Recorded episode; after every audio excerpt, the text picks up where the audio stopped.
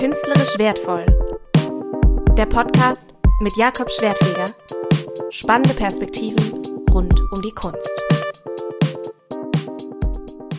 Heute geht's um das Thema Kunstauktionen und ich sag's ehrlich, davon habe ich gar keine Ahnung. Ich war nur einmal kurz bei einer Auktion und da habe ich gar nichts gecheckt.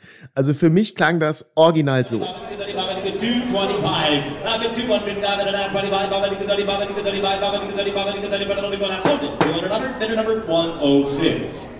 Und genau deswegen ist mein heutiger Gast Robert van den Valentin, denn er arbeitet seit 18 Jahren bei Funham in Köln, eines der größten Auktionshäuser in Deutschland. Das heißt, er hat wirklich Ahnung von Auktionen und er hat sehr, sehr gute Geschichten auf Lager. Zum Beispiel diese hier über ein ziemlich ungewöhnliches Bietergefecht.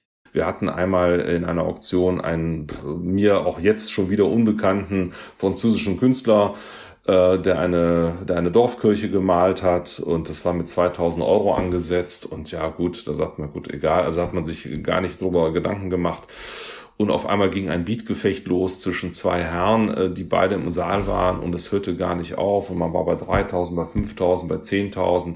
Das Ganze endete bei 30.000, äh, wo wir alle gesagt haben, was ist da passiert? Warum haben wir, ist da ein, ein äh, äh, Rembrandt unter diesem Bild, was wir nicht gesehen haben? Das kann ja eigentlich nicht sein. Und ähm, dann haben wir hinterher beide befragt und was kam raus? Beide Herren hatten jeweils in dieser Kirche geheiratet. Unabhängig Ach, voneinander natürlich. Und, äh, und äh, der eine sagte, ohne das Bild brauche ich nicht nach Hause kommen. Meine Frau erwartet, dass ich das jetzt kaufe. Und, äh, und zwar in dem Bewusstsein, dass es nie wieder für diesen Preis wird verkaufen können. Aber äh, das sind so persönliche Gründe, da stecken sie dann auch nicht hinter. Ja, das ist dann, das war auch dann keine Fehleinschätzung mit den 2000. Also 2 bis 3000 war das Bild wert. Aber äh, für, für diese beiden Personen war es viel mehr wert, weil es eben persönliche Geschichten damit, äh, damit verbunden hat. Ja. Ich freue mich richtig auf diese Folge, weil ich selber so viel dabei gelernt habe und Robert van den Valentin echt mit vielen Vorurteilen über Auktionen aufräumen konnte. Natürlich geht's heute auch um Auktionsrekorde, aber auch darum, wie geht ein Auktionshaus mit Fälschungen um, wie laufen Auktionen im Detail eigentlich ab und wir sprechen auch über die Netflix-Serie Lupin. Viel Spaß! Herzlich willkommen bei Künstlerisch Wertvoll. Mein Name ist Jakob Schwertfeger und in diesem Podcast versuche ich euch zu zeigen, wie vielfältig die Kunstwelt ist. Und deshalb lade ich mir in jeder Folge einen Gast aus einem anderen Kunstberuf ein. Und heute ist es Robert van den Valentin. Er ist Abteilungsleiter für moderne und zeitgenössische Kunst bei dem Auktionshaus Van Hamm. Und das heißt, er ist Auktionsexperte. Wenn Sie sagen, dass Sie Experte sind bei Van Ham, was heißt das genau? Ähm, untersuchen Sie quasi die Werke, die reinkommen? Oder was macht so ein Experte in einem Auktionshaus?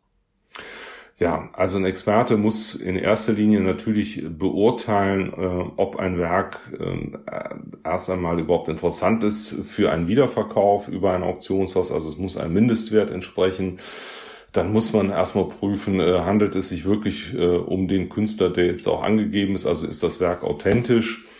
Ähm, und dann muss man zu einer Preisfindung gelangen. Ne? Und ähm, das sind so die ersten Stufen, die man dann durchlaufen muss. Äh, und ja, das, da braucht man schon eine ganze Weile, bis man da eine Routine und Sicherheit hat. Ähm, kam es schon mal bei Ihnen vor? Ich liebe solche Stories einfach immer, wo man äh, keine Ahnung so hört. Okay, das habe ich bei Oma auf dem Dachboden gefunden oder sowas habe ich auf dem Flohmarkt gekauft und dann sind das halt ja. halt so krasse Meisterwerke. Kam das bei Ihnen mal vor, dass jemand mit so keine Ahnung mit einem Bild zu Ihnen kommt, ganz günstig äh, äh, geschossen so hier Bares für Rares mäßig und äh, plötzlich haben Sie gesehen, oh Gott, das ist ein Millionenwerk so? Ja, also ich, ja, also gibt's natürlich ein bisschen. Also ich habe äh, ein, ein kleines Beispiel, das ist jetzt nicht ein Millionenwerk, aber am Ende auch nicht schlecht. Äh, das sind äh, ist schon viele Jahre her. Da sind Kunden von uns gewesen, die waren auf dem Weg zum Golfplatz und kamen mit einem mit einer einem Waschkorb voll kleiner Bildchen und sagen, ach, das haben wir noch auf dem Speicher gefunden. Äh, das muss noch von der von den von den Großeltern oder Eltern sein und ach, wir wollten es wegwerfen, aber dann sagte meine Frau, bring's doch mal kurz bei Van Ham vorbei und der Van den Valentin soll doch mal einmal drauf schauen.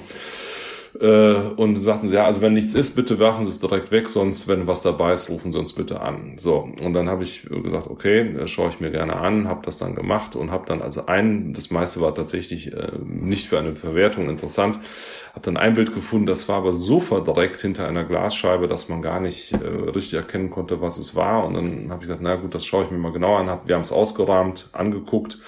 DIN A4 große Arbeit, Öl auf Karton. Ähm, ja, und dann stellte sich heraus, das war eine kleine Arbeit von äh, Max Liebermann. Oh. Ich reagiere hier so erstaunt, weil Max Liebermann echt eine Hausnummer ist. Das war einer der bekanntesten deutschen Impressionisten, also ich würde sagen quasi so der deutsche Monet. Und äh, ja, und äh, das war in der Tat also sozusagen auf dem Weg schon in den Container.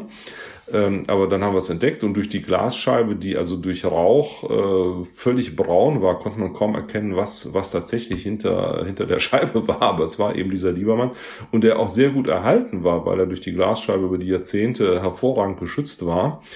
Und dann äh, sind wir noch weitergegangen, haben tatsächlich auch ähm, recherchiert und haben äh, eine Abbildung gefunden, wo genau dieses kleine Bild im Atelier äh, hinter Max Liebermann hing, als er sich einmal äh, fotografisch porträtieren ließ. Also es gibt äh, ein Bild, eine Abbildung, Max Liebermann an der Staffelei. Dieses kleine Bildchen hängt hinter ihm an der Wand. Ja, das ist natürlich perfekt für die Provenienz auch, ne? Also dass man weiß, wo das Werk herkommt. Ja. ja, wunderbar. Da hüpft das Kunsthistorikerherz natürlich in die Höhe.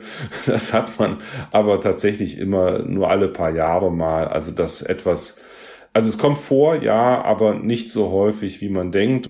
Aber wissen Sie noch, für wie viel der Liebermann verkauft wurde? Ungefähr? Ja, das äh, war damals äh, inklusive Aufgeld für also etwas unter 100.000 Euro. Oh ja, für etwas, was man eigentlich wegwerfen wollte, ganz gut. Ja, fand ich auch. Also es war ganz, ganz schön, ja. Kurz zu ein paar Begrifflichkeiten. Wenn jemand ein Kunstwerk im Auktionshaus einliefert, dann wird ein Limit festgesetzt, quasi für weniger will ich das Werk nicht verkaufen und der Schätzpreis liegt in der Regel zehn Prozent über diesem Limit. Und der Schätzpreis ist quasi das, wofür man schätzt, dass das Werk verkauft wird.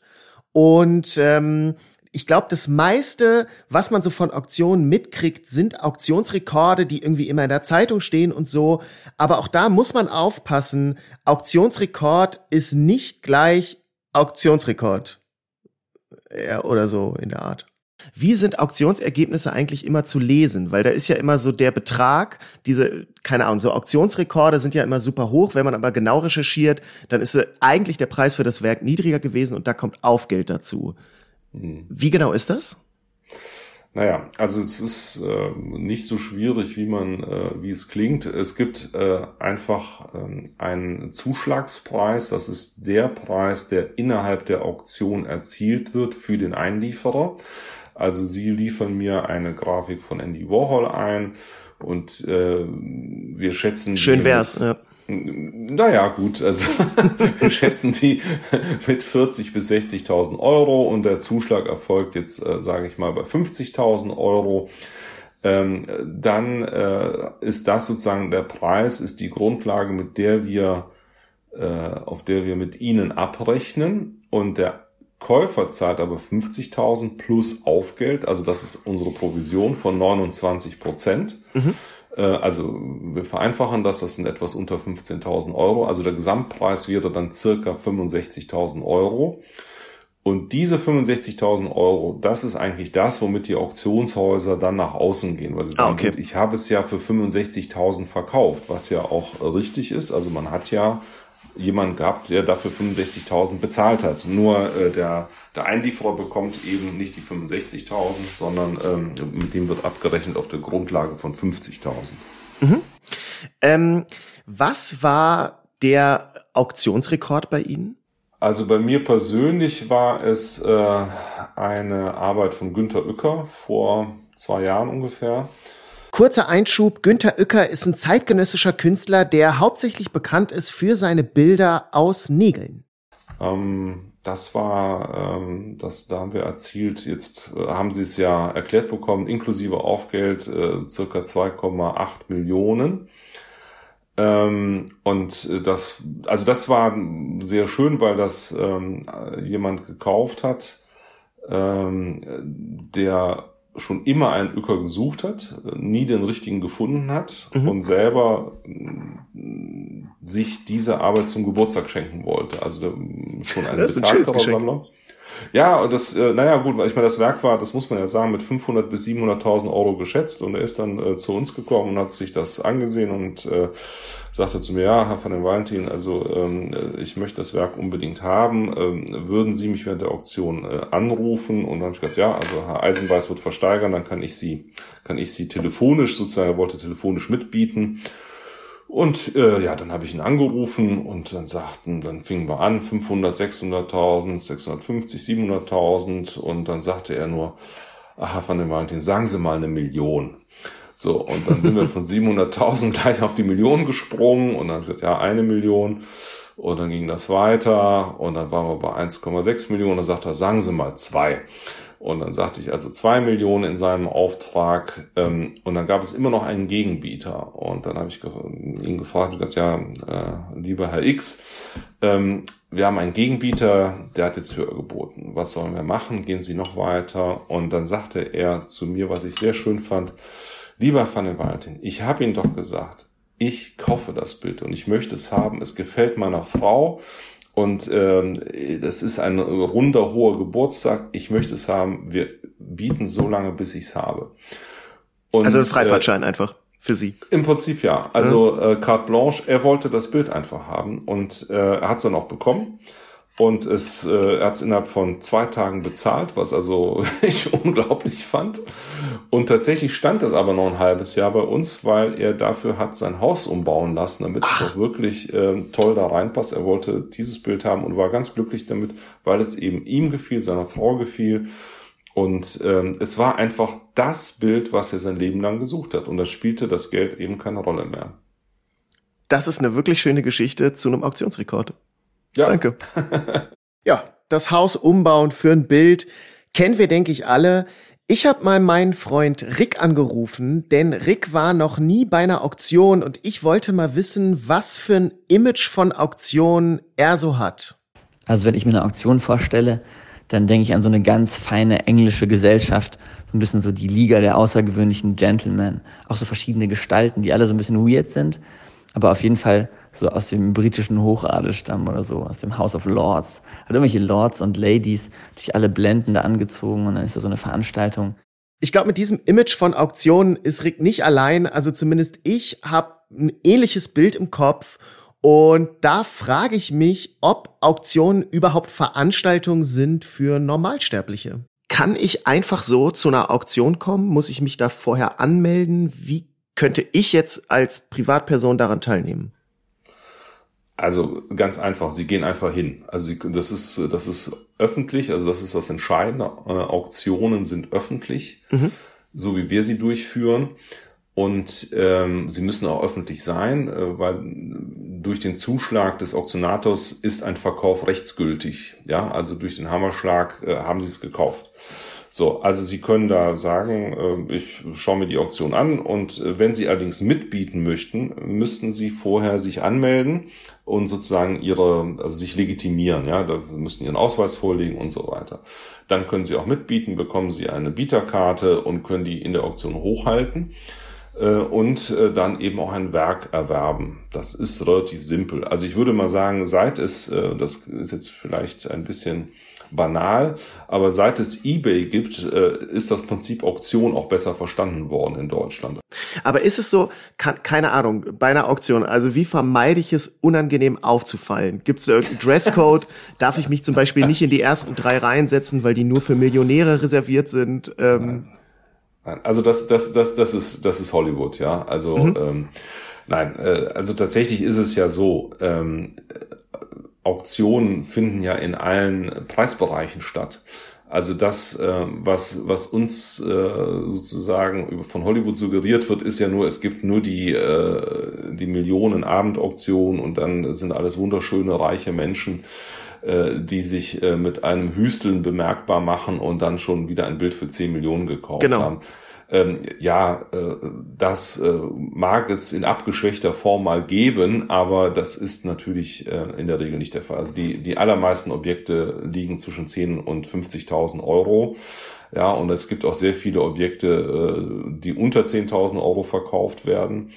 Ähm, das heißt also, man ist da keineswegs grundsätzlich unter Millionären, sondern einfach unter normalen äh, Menschen, die sicherlich über das Einkommen verfügen, auch mal 10.000 oder 20 oder 30 oder auch mehr auszugeben, aber nicht per se äh, jede Woche äh, in diesem Bereich shoppen gehen. Ich meine, sie kaufen sich ja auch ein Auto, das kostet auch mal 20 bis 100.000 Euro, je nach, je nach Kategorie. Ähm, da erwartet man auch nicht einen Millionär dahinter. Ne? Mhm. Ja gut, so, ich fahre Fahrrad, aber ich verstehe, was Sie meinen. ich fahre auch Fahrrad, aber äh, es, gibt, es gibt auch Autokäufer in Deutschland. Davon habe ich gehört, äh, ja. und es ist tatsächlich, es ist tatsächlich so, es gibt keinen Dresscode. Nein, also früher hat man sich sicherlich schon eher so ein bisschen fein gemacht und sich etwas rausgeputzt. Ähm, heute ist das so, ähm, dass äh, also gerade die Menschen, die über ein höheres Einkommen verfügen oder über, über Vermögen verfügen, ja eher sich äh, in, zumindest in Deutschland auch nicht so gern zu erkennen geben. Und äh, das heißt also, sie können das, sie können das nicht sagen, ob jemand über Einkommen verfügt oder nicht. Und weil die Leute ja eher in Freizeitkleidung auftauchen, die mag dann ausgesucht und teuer sein, aber das erkennen sie nicht auf den ersten Blick. Und äh, es gibt also keinen Dresscode und sie fallen nicht unangenehm auf. Ähm, nein, also es gibt da halt Regeln, ja. Sie, der Auktionator führt die Auktion durch und er bestimmt die Regeln. Er kann natürlich sie, auch wenn sie ein Störer wären, ja, wovon ich bei Ihnen überhaupt nicht ausgehe, des Saales verweisen nett, danke. und so weiter. Aber äh, ich habe das, äh, ich glaube, einmal erlebt. Also nein, das passiert eigentlich nicht. Was ist da passiert, als, sie, als jemand des Saales verwiesen werden musste? Äh, ja, das äh, da gab es einfach äh, unterschiedliche Auffassungen zum, äh, zum Eigentum. Und ähm, ja, und dann, dann hat jemand die Auktion äh, so massiv gestört, dass wir gesagt haben, gut, wir, wir stellen das Stück zurück und äh, werden das nach der Auktion klären und äh, dann mhm. war es auch gut, ja.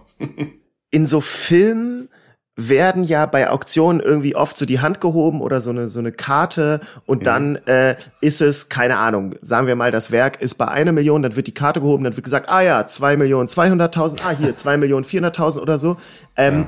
das erschließt sich mir überhaupt nicht nach welchem System das funktioniert. Ich war zum Beispiel mal in Thailand bei so Thai-Box-Kämpfen und dann haben die da auch alle gewettet und die Arme hochgerissen und sonst was. Und ich habe das gar nicht gecheckt.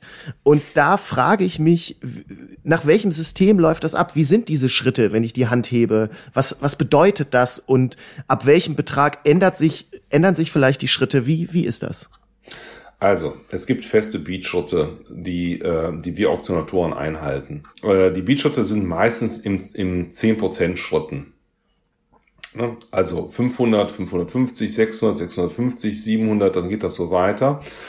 Äh, das ist natürlich nicht immer exakt 10 Prozent, es ist ja auch mal weniger, ich habe es ja gerade äh, vorgesagt. Ähm, dann ist es auch so bei höheren Beträgen, also ab 100.000, gehen wir auch nicht immer in 10er, 10% Schritten, sondern auch gerne mal in 5% Schritten vor. Ähm, das sagt der Auktionator aber vorher an. Ah, okay. Also das, also das heißt, in diesem Bereich unter 100.000 läuft das automatisiert. Ähm, und dann sind es äh, also bis 10% Schritte, nie darüber. Ähm, also das heißt, sie wissen schon, was auf sie zukommt. Äh, vor allen Dingen, wenn sie vorher mal eine halbe Stunde, 15 Minuten drin gesessen haben, dann, dann hören sie ja die Schritte, dann wissen sie ja, wie die Schritte sind. Äh, und ab äh, sechsstellig sagt der Auktionator an, okay, wir machen in 5000er Schritten weiter. Ah, okay. So, und dann hält man sich daran, was natürlich eben vorkommt, ist, dass ein Bieter dann einfach sagt, ja, die Schotte sind mir egal, sagen Sie mal zwei Millionen. Ne? Mhm. Und dann, äh, das nimmt der Auktionator natürlich sehr gerne an. Ja, klar. Ich habe tatsächlich einmal in meinem Leben was versteigert und zwar war das bei meinem Abiball völlig spontan. Ich bin da angetrunken auf die Bühne gestolpert und habe so ein bemaltes Bettlaken versteigert. Das war ziemlich chaotisch. Also ich habe einfach die Leute irgendwelche Zahlen in den Raum rufen lassen und am Ende wurde das Ding irgendwie für 100 Euro oder so verkauft. Und natürlich gehe ich davon aus, dass echte Auktionen deutlich strukturierter ablaufen. Ich habe das Buch gelesen, Sieben Tage in der Kunstwelt von Sarah Thornton, wo sie ja quasi jeden Tag ähm, an einem anderen Ort der Kunstwelt ist. Und in dieser Auktion, ich glaube, sie war bei Christie's, beschreibt sie, dass ähm, quasi äh, der Auktionator vor sich sogar einen Sitzplan hat, wer wo sitzt und so ein Büchlein, wo genau verzeichnet ist, wer wahrscheinlich wie hoch bieten wird. Wo ich mich frage, ist es realistisch? Wie orchestriert ist so eine Auktion bei Ihnen? Also das ist schon realistisch bei den äh, großen Abendauktionen. Ähm, äh, vor allen Dingen, da versteigern sie ja, das muss man nochmal noch mal ein bisschen trennen, also da versteigern sie ja vielleicht 40, 50 Objekte. Also das ist ja gar nichts. Ne? Also es ist ja ganz wenig. Eine normale Auktion. Echt? Hat, Wie viel ist bei Ihnen sonst? Ja, normalerweise hat eine Auktion 300 bis 500 Objekte. Ah, okay. Äh, das ist also, also in Deutschland zumindest. Und das sind, äh, und wenn Sie sozusagen eine exklusive Abendauktion haben, wo Sie natürlich Ihre besten Stücke nur reinpacken und sagen, so darauf konzentrieren wir uns besonders, dann ist da ein Team äh, von zig Leuten dran und versucht natürlich diese Bieter alle dazu zu bewegen, äh, da mitzumachen äh, und das seit Wochen und Monaten. Und dann weiß man natürlich schon genau, wer wo sitzt und dann weiß man, weil man sich da ja anmelden muss. Und dann weiß man natürlich auch, wer welches Interessengebiet hat. Also diese Orchestrierung, die hat das in mhm. der Vergangenheit sicherlich äh, verstärkt äh, oder hat es sicherlich gegeben. Aber äh, das hat enorm nachgelassen. Das hat enorm nachgelassen. Äh, es hat auch nochmal einen Unterschied äh, zu Deutschland und äh, angelsächsischen Ländern, vor allen Dingen natürlich New York. Ähm, äh, da möchte man sicherlich oder da schämt man sich nicht seines Reichtums und äh, dort ist es auch so, dass man gerne bekannt gibt, wenn man ein teures Werk erworben hat. Also man darf darüber berichten. Es wird ja auch in der Presse dann der Käufer genannt. Das gibt es bei uns alles nicht. Also unsere Käufer möchten, also man kann sagen, in 99,9 Prozent der Fälle anonym bleiben, weil hier einfach ein anderes, äh, ein anderer Umgang mit persönlichem Vermögen ähm, herrscht und man möchte eigentlich, ähm, äh, man möchte das nicht mitteilen. Das, und dann kommt noch hinzu, dass es jetzt, also das heißt, in Deutschland wird eher per Telefon mitgeboten auf die ganz teuren Stücke, die sitzen gar nicht zwingend im Saal. Ähm, und jetzt kommt natürlich durch die Pandemie auch ein ganz, ganz äh, verstärktes Online-Bieten mit. Also man kann ja bei uns auch online live mitbieten. Und da wissen sie natürlich auch gar nicht. Ich weiß zwar wohl, wer sich angemeldet hat, aber ich weiß jetzt nicht, auf welche Stücke er bietet. Ne? Und äh, das können Sie, das ist schwer zu orchestrieren in dem Sinne. Aber wahrscheinlich das, worauf Sie hinzielen, ist, wie viel Einfluss hat der äh, Auktionator auf den Ausgang einer Auktion. Und ähm, da würde ich schon sagen, dass ein Auktionator, je, nach, je nachdem, wie er es durchführt und ähm, ja, wie gut er auch ein bisschen sein Klientel kennt, schon also um die 10, 10 Prozent und ein bisschen mehr noch zusätzlich rausholen kann. Das würde ich schon sagen indem er die Leute irgendwie kitzelt, genau weiß, keine Ahnung, den Sammler muss ich so anfassen, dann kriege ich den so ein bisschen höher oder ja, spiele Leute ja. gegeneinander aus? Ja, also ich meine, am Ende ein, äh, ein Auktionator ist auch etwas Entertainer. Ich meine, es, er muss natürlich eine Auktion durchführen, rein sachlich und inhaltlich richtig, aber er muss natürlich auch die Leute ein bisschen bei Laune halten. Ähm, Sie schreiben auf Ihrer Homepage, Sie garantieren einen exklusiven Bieterkreis. Wie machen Sie das? Und was ist damit gemeint? Also gibt es quasi irgendwie Werke, die zum Beispiel auch nur für bestimmte Leute zugelassen sind? So keine Ahnung, ich stelle mir das so ein bisschen vor wie so Vielfliegermeilen. Keine Ahnung, wenn ich bei Ihnen 50 Werke ersteigert habe, da gibt es so exklusive Sachen, die sind auch nur für mich und meinesgleichen. Oder was, was heißt dieser exklusive Bieterkreis? Also exklusiver Bieterkreis bedeutet, dass wir ziel- und passgenau Bieter akquirieren für ihr Objekt. Ähm, also wenn Sie jetzt ähm, eine Grafik von Warhol hätten, um bei dem Beispiel von vorhin zu bleiben, äh, und äh, fragen sich, wo soll ich die einliefern? Ja, und äh, dann kann ich mit Fug und Recht sagen, ja, also Warhol-Grafiken, da sind wir die stärksten Verkäufer auf Kontinentaleuropa. Äh, da haben wir mit Abstand die meisten Grafiken verkauft und äh, das bedeutet im Umkehrschluss, dass wir die kaufkräftigste Kundschaft dafür haben. Und äh, jeder, der mal ein Warhol bei uns gekauft hat, äh, ist, wird von uns individuell angeschrieben oder angerufen für die Auktion. Das heißt also, Sie geben mir Ihre, Ihre Warhol-Grafik und dieses Mal ist es eine Marilyn Monroe, ja, die wir alle kennen und dann äh, ist die gleich schon mit 100.000 Euro äh, taxiert. Und dann sage ich, ja gut, also da wollen wir mal schauen, ob wir da nicht einen neuen Rekord machen können. Den möchte ich unbedingt gut für Sie verkaufen. Und dann wird eigentlich jeder Bieter, der jemals bei uns sich mit Woche beschäftigt hat, wird über diese Arbeit informiert, dass die in die Auktion kommt und dass er auf keinen Fall es versäumt, ähm, bei dieser Auktion mitzubieten, wenn er das denn möchte. Und das ist am Ende der exklusive Bieterkreis. Das heißt also, Menschen, die sich wirklich für ihr Werk interessieren, die habe ich auf der Grundlage natürlich meiner Datenerhebung und meiner Kenntnisse und meiner 60-jährigen Zugehörigkeit zum Markt äh, als Firma ähm, habe ich eben diese Daten. Ja, und wir haben eine Kundenkartei mit 50.000 Kunden, ähm, also aktiven Kunden, äh, und davon sind vielleicht, ja, sagen wir mal 200 äh, Warhol-Interessenten, aber diese 200 bekommen natürlich alle noch einmal einen besonderen Hinweis.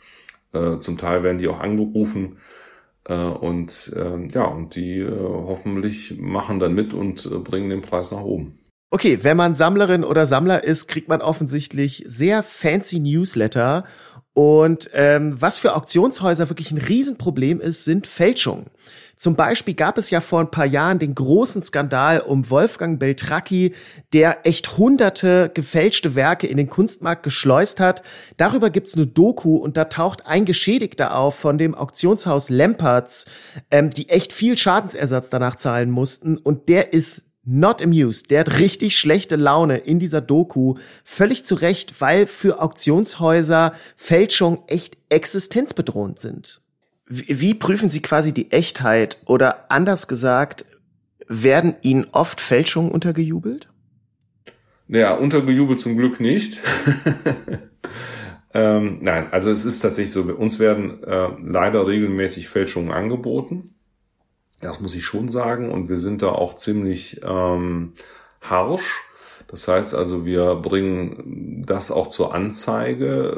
Wir haben selber eine Datenbank begründet, die mittlerweile beim Bundesverband der deutschen Kunstversteigerer beheimatet ist. Also, aber die Idee stammt von uns tatsächlich und auch äh, die Anfänger haben wir auch gemacht nämlich eine Datei der kritischen Werke. Das heißt also, wenn Sie jetzt zu mir kommen und sagen, naja, ich habe das jetzt äh, geerbt. Äh, meine, meine Großmutter hat immer gesagt, das ist ein wertvolles Bild äh, und soll eine Frida Kahlo sein. Was halten Sie davon? Und ich gucke mir das an und sage, na sorry, es ist keine, äh, es ist eine Fälschung. Äh, wie ich dazu komme, sage ich gleich. Ähm, und ich teile Ihnen das mit ähm, und dann nehmen wir das in diese Datenbank auf, so dass wenn Sie das nächste Mal irgendwo damit auftauchen, sagen, naja, also der Valentin ähm, ist, kann ja kann ja sein, aber ich versuche das mal in einem kleineren Auktionshaus, die mhm. merken das nicht ähm, dann können die in diese Datenbank der kritischen Werke schauen und dann wissen die, dass ich ihnen das mitgeteilt habe. Und dann äh, handeln sie nicht mehr arglos, sondern ähm, eben äh, also in Betrugsabsicht und dann äh, werden sie angezeigt. Ne? Also das ist so die Idee, um sich auch ein bisschen diese schwarzen Schafe vom Halt zu schaffen. Ich ja, meine, dass man mal ja, dass man mal Kenntnisse nicht hat, ist ja klar. Ne? Ich meine, äh, sie erben etwas oder haben einen Flohmarktfund, ist ja mal alles egal, wo es auch immer herkommt. Und sie wissen es halt nicht genau, da sind sie sich unsicher. Dafür kommen sie ja ins Auktionshaus und fragen. Also das ist ja alles völlig ungefährlich, auch für den, der fragt. Aber äh, wenn man dann sozusagen ein Urteil hat, ähm, dann muss man sich dessen dann auch bewusst sein. Ne? Wenn übrigens mal aus Versehen eine Fälschung verkauft werden sollte, kann man die noch ein Jahr lang zurückgeben. Äh, das nur kurz dazu. Und zum Abschluss hatte ich dann noch mal eine ganz andere Frage an Robert van den Valentin. Haben Sie zufällig die Netflix-Serie Lupin gesehen? Die, Wie heißt die? die? Lupin, also Lupin geschrieben. Ah ja, doch, ja. Mhm. mhm. Ähm, da ist ja diese Anfangsszene, ähm, wo sie eine Versteigerung im Louvre machen und dann kommt da diese, also es wird so ein Collier versteigert und die Besitzerin kommt mit dem Collier um so eine Treppe runter. Ähm, also das ist ja, äh, ist das eine realistisch, diese Szene? Bei einer Benefits-Auktion ja. Echt? Ja, klar. Also Benefits-Auktionen sind Show-Auktionen. Ja, also da geht's ja darum, dass Leute im Saal sitzen oder jetzt im Louvre oder wo auch immer. Das klar. Ne, da geht's, da geht's nur um Show. Da geht's eigentlich, da können sie eigentlich alles machen und das ist auch lustig. Ähm, und da geht's wirklich darum, dass die Leute dann innerhalb, meist dauert das ja maximal eine Stunde, dass die einfach Spaß haben und dass man äh, und dass man sich einfach Elemente einfallen lässt, äh, um etwas, ähm, ja, um die Leute bei Laune zu halten. Also das halte ich für sehr realistisch, ja. Ach, erstaunlich. Ich dachte, äh, das ist völlig unrealistisch. Wie kann man sowas machen? Aber bei so einer Benefizauktion gelten so ein bisschen andere Regeln. Ja, absolut, klar. Okay, erstaunlich. Ich, ich wäre felsenfest davon überzeugt gewesen, dass es totaler Quatsch ist in der Serie. Aber ähm, ihr merkt, ich habe auf jeden Fall einiges über Auktionen gelernt und ich hoffe ihr auch. Vielen, vielen Dank fürs Zuhören. Ich kann euch nur empfehlen, sobald das pandemiebedingt wieder möglich ist, geht mal live zu einer Auktion. Ich habe auf jeden Fall richtig Bock, das endlich zu machen und ansonsten schaut mal gerne auch online einfach in Auktionskataloge, zum Beispiel bei Van Hamm. Das macht nämlich einfach Spaß, ein Gefühl dafür zu bekommen, was kostet Kunst eigentlich. Und ja, eine Empfehlung habe ich noch für euch. Ich habe ein YouTube-Format über Kunst, ähm, wo ich einfach auf unterhaltsame Art und Weise versuche, euch Kunst näher zu bringen. Was macht die Kunst, heißt es auf YouTube. Und ja, ansonsten hören wir uns wieder in zwei Wochen zu einer neuen Ausgabe von Künstlerisch Wertvoll. Bis dann. Ciao. Das war Künstlerisch Wertvoll